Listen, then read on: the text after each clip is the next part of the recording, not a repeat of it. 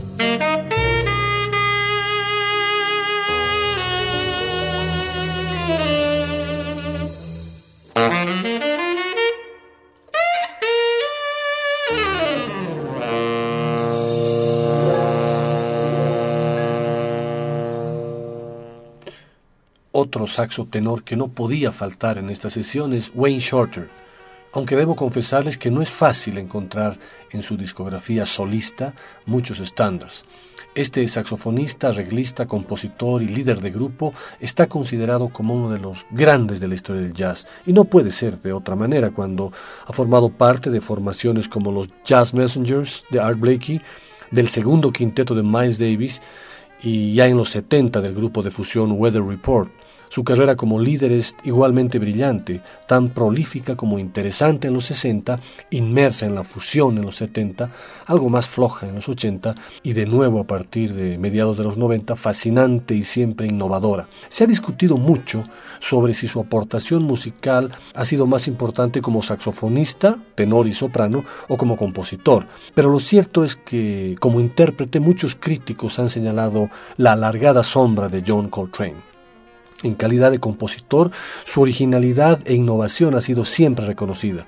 Por algo ha sido llamado el hombre de las ideas de Miles Davis, ya que era él quien componía buena parte de los temas para su quinteto. Sin duda es una de las figuras imprescindibles del jazz.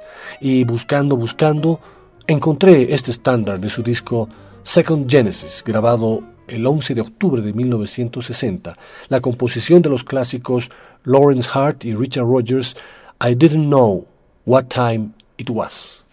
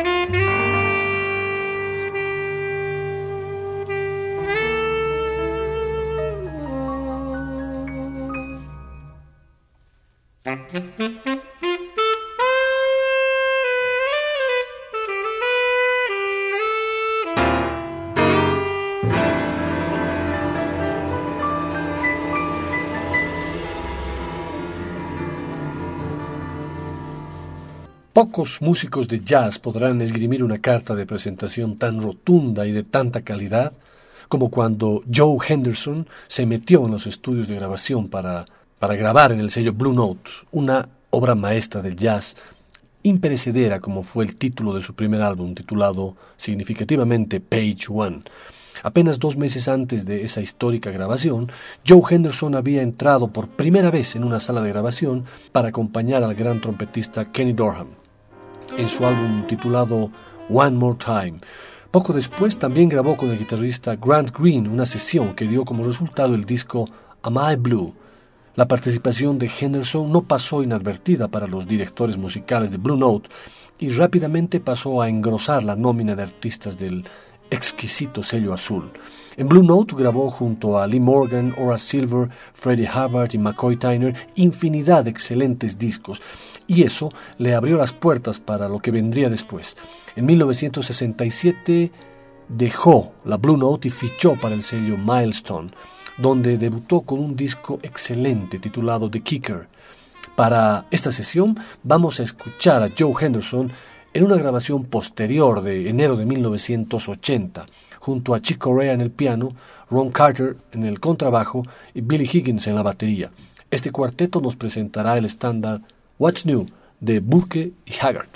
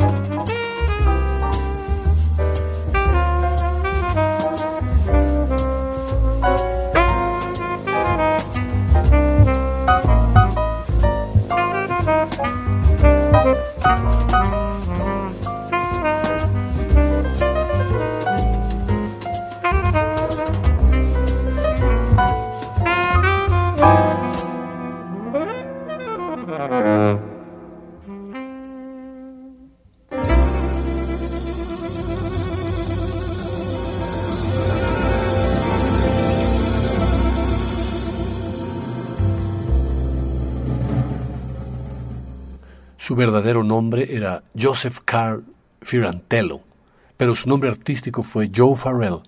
Nacido en Chicago el 16 de diciembre de 1937, y creí importante incluirlo en esta sesión, aunque no está en el Olimpo del saxo tenor. Es principalmente un músico de estudio, pero también tiene alrededor de 15 discos solistas.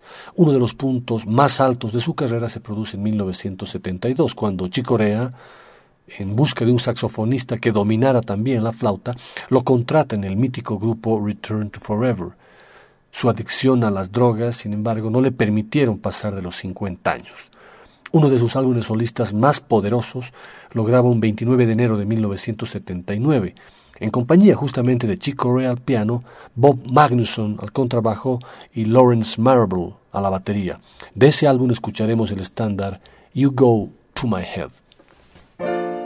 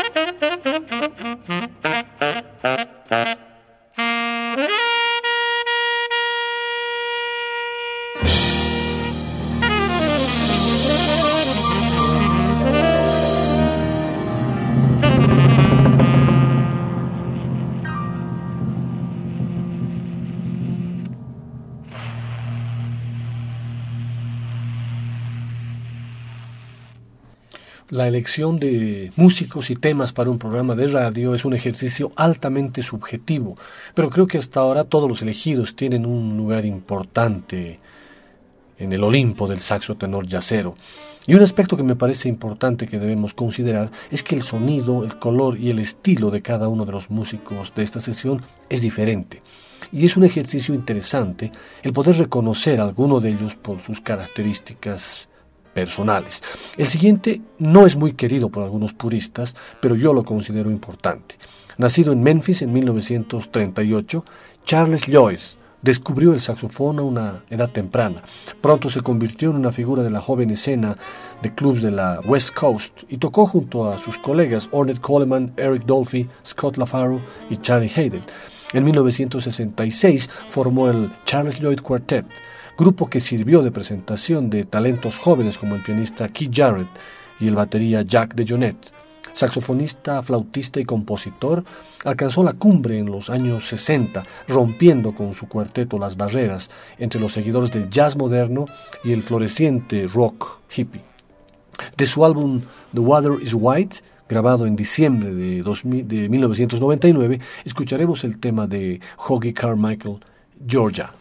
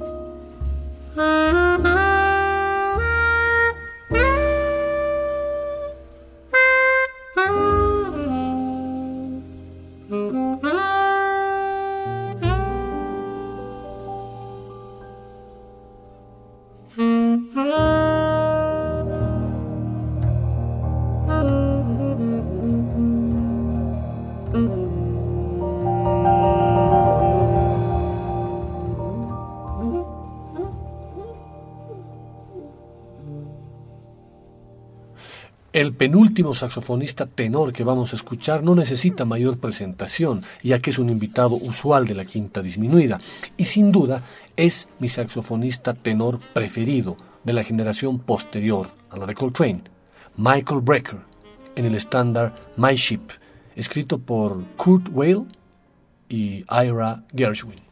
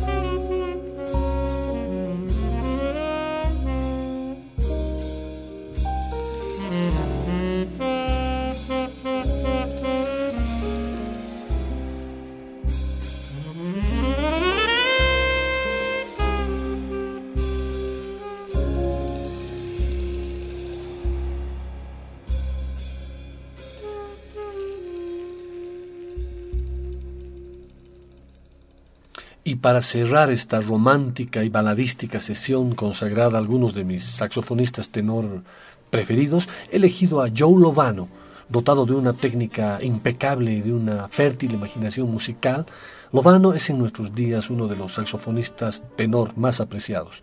Verlo sobre el escenario es una experiencia fascinante, no solo, porque, no solo por lo que es capaz de tocar, sino por su expresividad. Gesticula y parece actuar o interpretar cada nota, pero lejos del chauvinismo de la pose para la foto. Celebrando el fraseo de Frank Sinatra, escucharemos a este saxofonista en el tema Imagination de Burke y Van Heusen.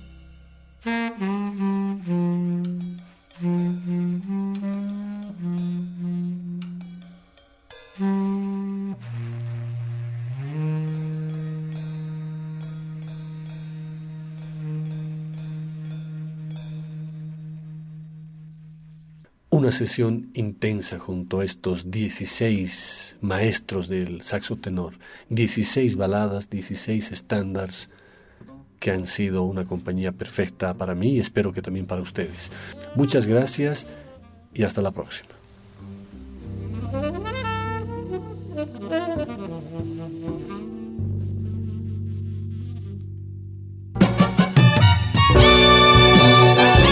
La Quinta Disminuida. Una producción de Nicolás Peña.